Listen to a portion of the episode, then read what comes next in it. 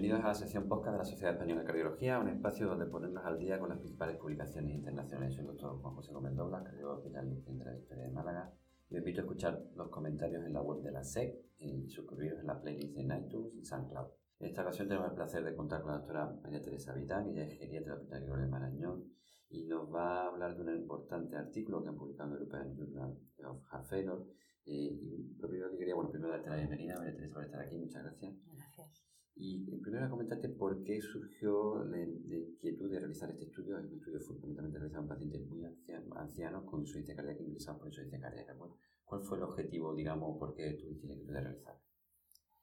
Bueno, pues eh, el principal motivo de realizar este estudio fue el percibir en la práctica clínica diaria que eh, el desconocimiento eh, en muchos factores que considerábamos esenciales para el autocuidado en la insuficiencia cardíaca, pues por ejemplo el, comer con una dieta baja en sal, pues el desconocimiento de esto o de algunos otros aspectos que consideramos pues, claves en, el, autocuidado y eh, darnos cuenta de que en la literatura hay muchos estudios que evalúan esto utilizando principalmente cuestionarios, pero no había ninguno que hubiera evaluado la capacidad real de los pacientes para eh, hacer estas actividades de, autocuidado.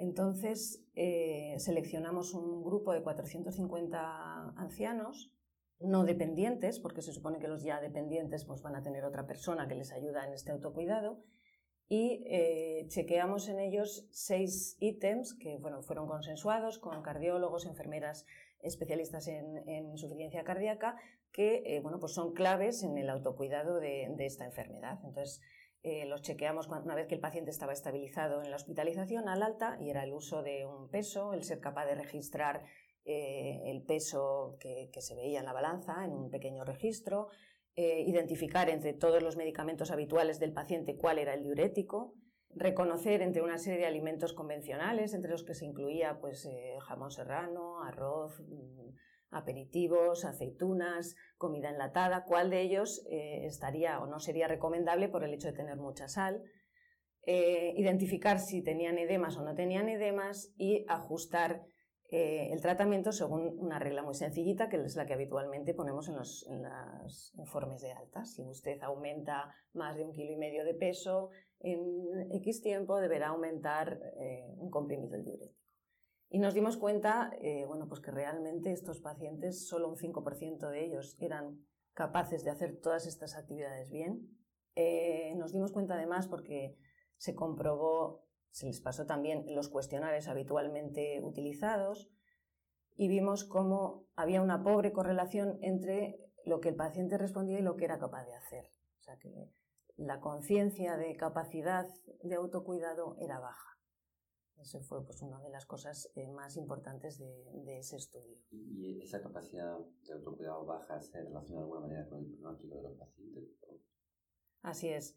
Eh, esa capacidad de autocuidado baja eh, se asociaba a, discapacidades, eh, se asociaba peor gel literacy, a peor conocimientos en salud, a, más tasas de, de, sintomatología depresiva, a alguna otra discapacidad leve no habitualmente medida, a más fragilidad, pero incluso ajustando por todos estos parámetros eh, se vio que tenía una asociación con mortalidad al año. Todos estos pacientes fueron seguidos a los 3, 6 y 12 meses.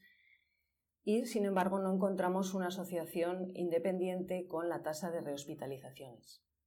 ¿Y cuál crees tú que sería un poco entonces, porque las conclusiones serían que eh, probablemente sobreestimamos las capacidades de los ancianos con insuficiencia cardíaca en cuanto a su capacidad de autocontrol o de educación para controlar la insuficiencia cardíaca? ¿Cuál podría, porque supongo que sería la conclusión después de este estudio, una vez observado los resultados, y digamos qué estrategias podríamos hacer para intentar mejorar eh, ese déficit, porque a veces probablemente está sobrevalorado?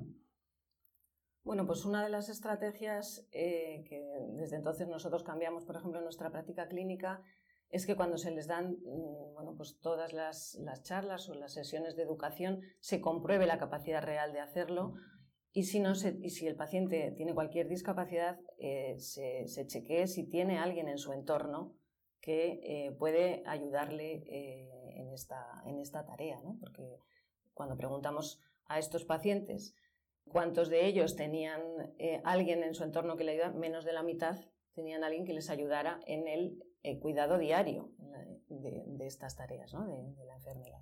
Entonces ese fue un primer, ese es un primer cambio que, consideramos esencial.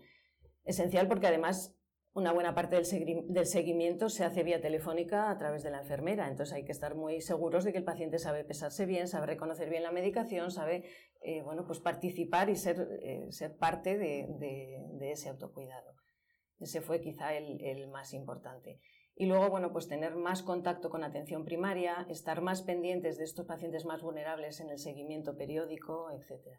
Sí, identificarlos y poder, por tanto, darles mayores recursos. Así es.